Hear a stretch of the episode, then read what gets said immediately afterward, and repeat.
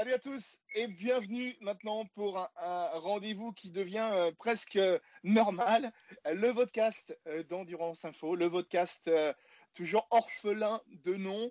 Et j'en veux pour ça personnellement à ce monsieur, le rédacteur en chef d'Endurance Info, monsieur Laurent Mercier. Salut Laurent, comment vas-tu? Salut Fabien. et je te laisse bien entendu présenter notre nouvel invité. Euh, donc oui, donc euh, toujours pas de, nom pour le podcast. Hein. On va y arriver, on va y arriver. Hein. Donc on va peut-être demander à notre invité du jour d'ailleurs s'il n'a pas un nom pour le, podcast. Et euh, notre invité du jour, donc vous l'aurez reconnu, hein, c'est Fred Mako que vous voyez sur sur l'écran, donc pilote officiel Porsche, et qui on va avec qui on va papoter pendant quelques minutes et qui a pris une partie de son temps pour bah, pour discuter un petit peu avec nous sur ce podcast. Bonjour tout le monde. Salut Fred, ça fait plaisir de te voir. Première question qu'on va te poser, et puis après, comme ça, on passe à autre chose.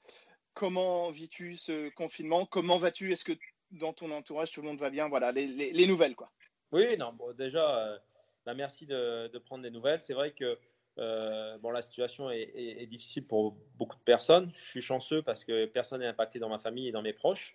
Donc euh, là-dessus, voilà, pour l'instant, tout va bien et j'espère que ça, ça, continuera comme ça après, bah, pendant et après le déconfinement, parce que c'est vrai qu'on ne sait jamais ce qui peut se passer euh, dans le futur.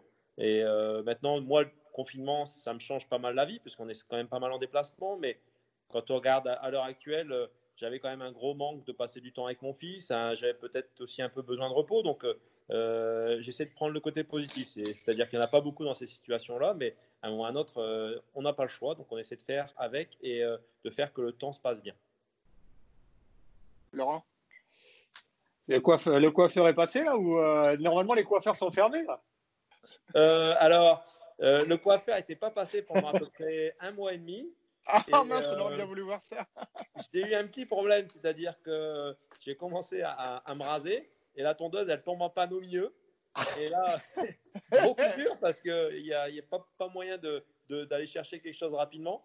Donc là, j'y suis allé au rasoir à main pour faire les cheveux et la tête, ça m'a pris à peu près euh, deux heures et demie avec euh, cinq lames, avec quelques coupures. Donc, euh, ça n'a pas été un bon souvenir. Ah, Sinon, avant ça, tu étais un peu coiffé comme Tintin en face de, à côté de toi. Là. avec un peu, avec un peu, un peu plus touffu quand même. Je parlais de toi, Laurent. oui, j'ai bien compris, j'ai bien compris. Bon, en tout cas, on voit que ça va, tu as, le sourire. Fred, c'est c'est le principal. Euh, c'est une situation particulière quand même. On, allait euh, euh, se lancer dans, le cœur de, la saison. toi, est-ce que je crois que normalement, tu as déjà roulé, puisque tu as, dû participer aux 24 heures de Daytona, notamment, si je ne me trompe pas. Tu peux nous, redonner un petit peu comment s'est passée l'épreuve? Bah, Disons que bon, la saison a commencé normalement, puisque c'est vrai qu'il n'y avait pas encore, encore autant d'impact du coronavirus dans le monde, mis à part en Chine à ce moment-là. Donc, on a eu Daytona. Euh, Daytona, c'est d'une certaine façon bien passé parce qu'on termine 2 et 3 avec les deux voitures officielles, pour ma part troisième, donc euh, on peut être fier. C'est la première euh, course aux US de, la nouvelle RSR, donc beau résultat. Maintenant, à Daytona, plus que d'autres courses, bon, on va dire qu'il y a Daytona et Le Mans, la victoire a une saveur bien bien plus importante qu'un podium. Donc, bon, on va dire qu'on était premier, deuxième perdant, mais on viendra l'année prochaine plus fort. Et tu n'étais pas arrivé à Sebring euh, avant qu'ils annulent la course hein? Non, non, puisque bah, nous, euh, on n'était pas comme le WEC, on n'avait pas des essais le, week-end précédent la course. Donc, on en a déjà fait des essais en début février. Donc, tout était déjà prêt. On devait arriver euh, mardi. Donc, je n'ai pas eu le désagrément de me retrouver bloqué à un moment ou à un autre dans un, dans un transfert ou dans un avion.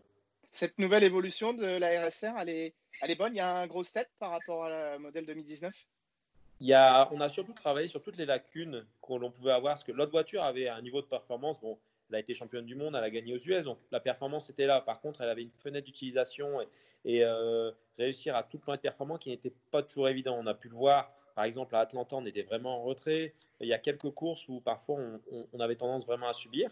Et euh, la nouvelle RSR est, vraiment une auto bien plus complète. On va dire que euh, la RSR 2017 était une première ébauche d'une belle voiture de course la RSR est, pour moi la plus belle voiture de course que j'ai conduite chez Porsche.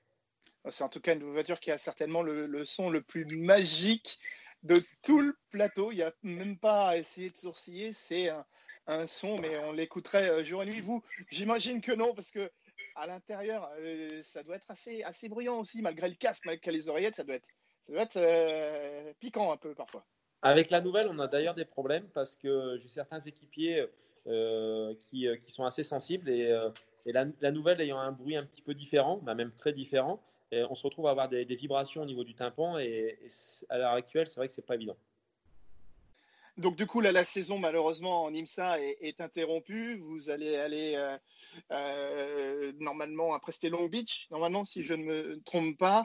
Euh, L'IMSA communique avec les constructeurs, avec les concurrents. Vous savez un petit peu ce qui se passe, comment vont évoluer les choses?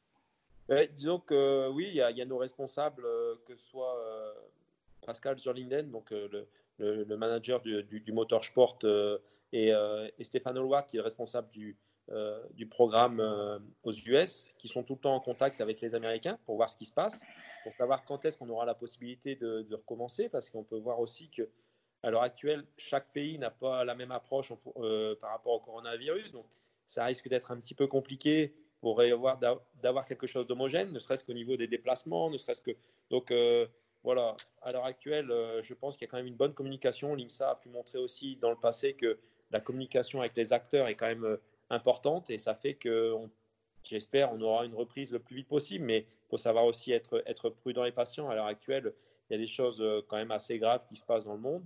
Donc il faut savoir aussi prendre la mesure de tout ça et remettre la place du sport automobile dans la vie de tous les jours qui n'est pas prioritaire.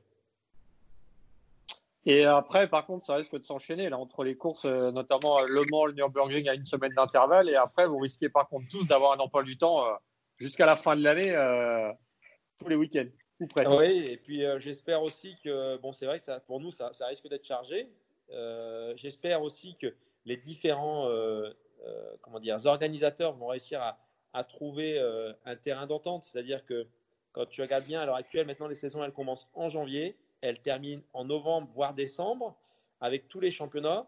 Et euh, si tu fais une saison sur 4 à 5 mois, il ne sera pas possible d'avoir euh, une saison où il n'y aura pas des clashs dans tous les sens. Donc, je pense que si on veut aussi avoir une santé du sport automobile qui soit acceptable, il va falloir que tout le monde y mette un peu du sien, c'est-à-dire que réussir à se mettre en accord, on ne pourra pas faire les championnats complets et il va falloir essayer à un moment ou à un autre de faire que tout le monde survive à cette période parce que le but, c'est aussi que toute l'économie du sport automobile ne se retrouve pas ben, ou le moins possible affectée par ce qui se passe.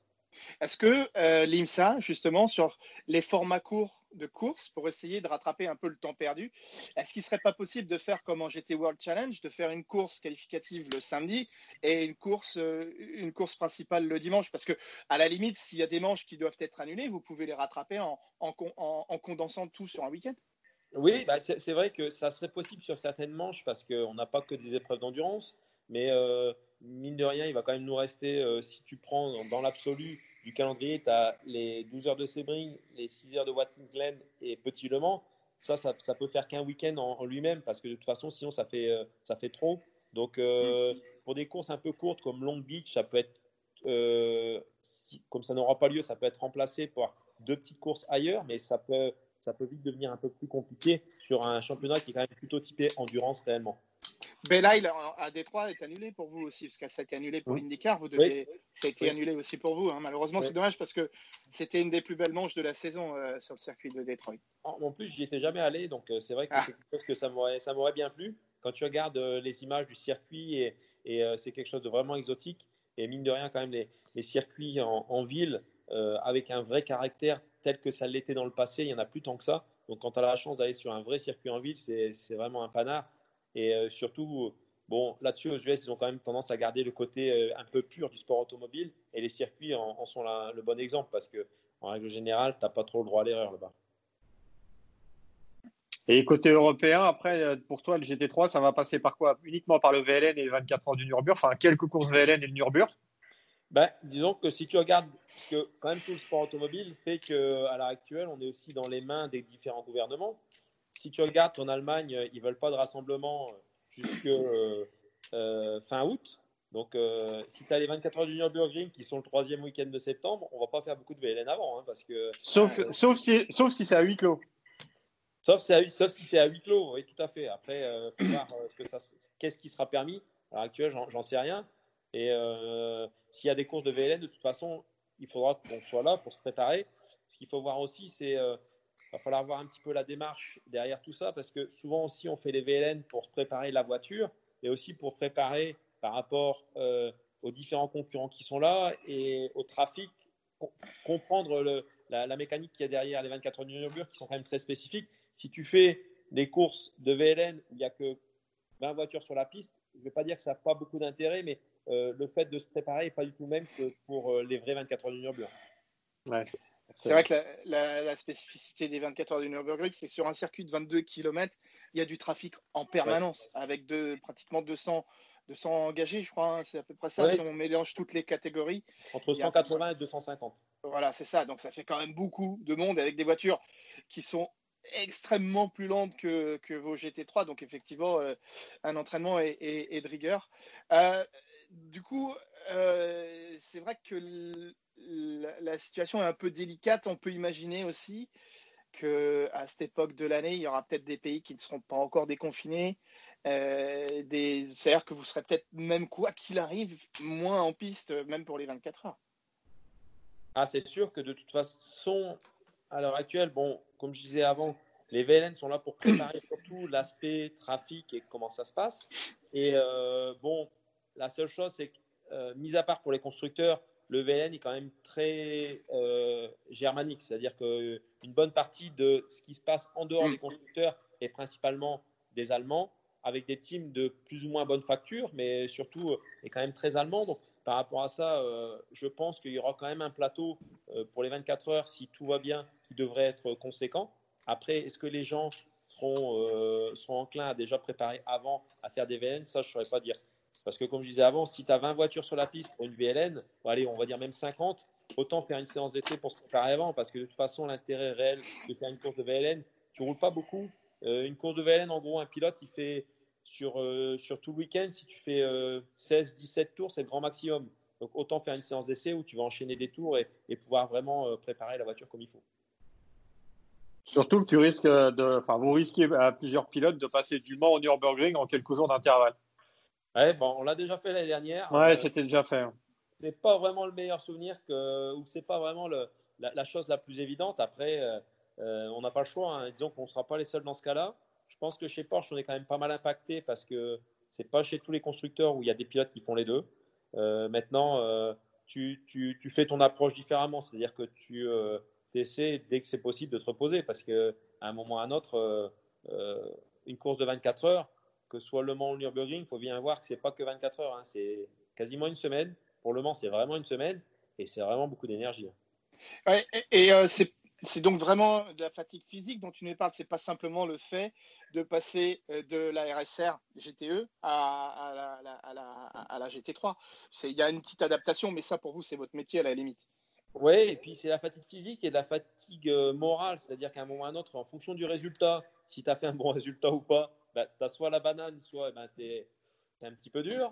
Et puis la deuxième chose, c'est qu'il y a toute la tension, donc c'est-à-dire qu'à un moment ou à un autre, tu es quand même sous pression pendant 15 euh, jours, là où euh, tu, quand tu regardes un athlète en dehors de nous, mais des, vrais athlètes comme en, athlétisme, tu as, as, des pics de performance où tu n'es pas capable de garder ton, ton, maximum de performance euh, pendant toute l'année. Donc, à un moment à nous, nous, on va nous demander beaucoup euh, pendant très longtemps, et ça, c'est ça qui est difficile. C'est vrai que là, ça peut, ça, ça, peut vous faire un peu une quinzaine comme un tournoi du Grand Chelem en tennis. Une quinzaine comme Roland Garros. D'ailleurs, Roland Garros qui sera disputé en même temps que les 24 heures du Mans, que le Tour de France. D'ailleurs, le, jour de l'arrivée des 24 heures du Mans, il y a l'arrivée du Tour de France et la finale de Roland Garros. Hein. Non, le, le début, le début de Roland Garros. Oui, pardon, le début de Roland. Ouais, ça va, ça va, ça va être d'une simplicité pour euh, pour les diffuseurs. Ça va être très très très facile. Et là, je sais de quoi je parle. Euh, par contre, si euh, comment dire, si à un moment tu as au moins en fonction des, des personnes, tu auras le choix de choisir ce que tu as envie, tu vois, parce qu'au moins tu peux pas t'ennuyer. S'il pleut au Mans et à Roland, ouais, on passe sur le vélo, c'est pas c'est une bonne idée, c'est une bonne idée.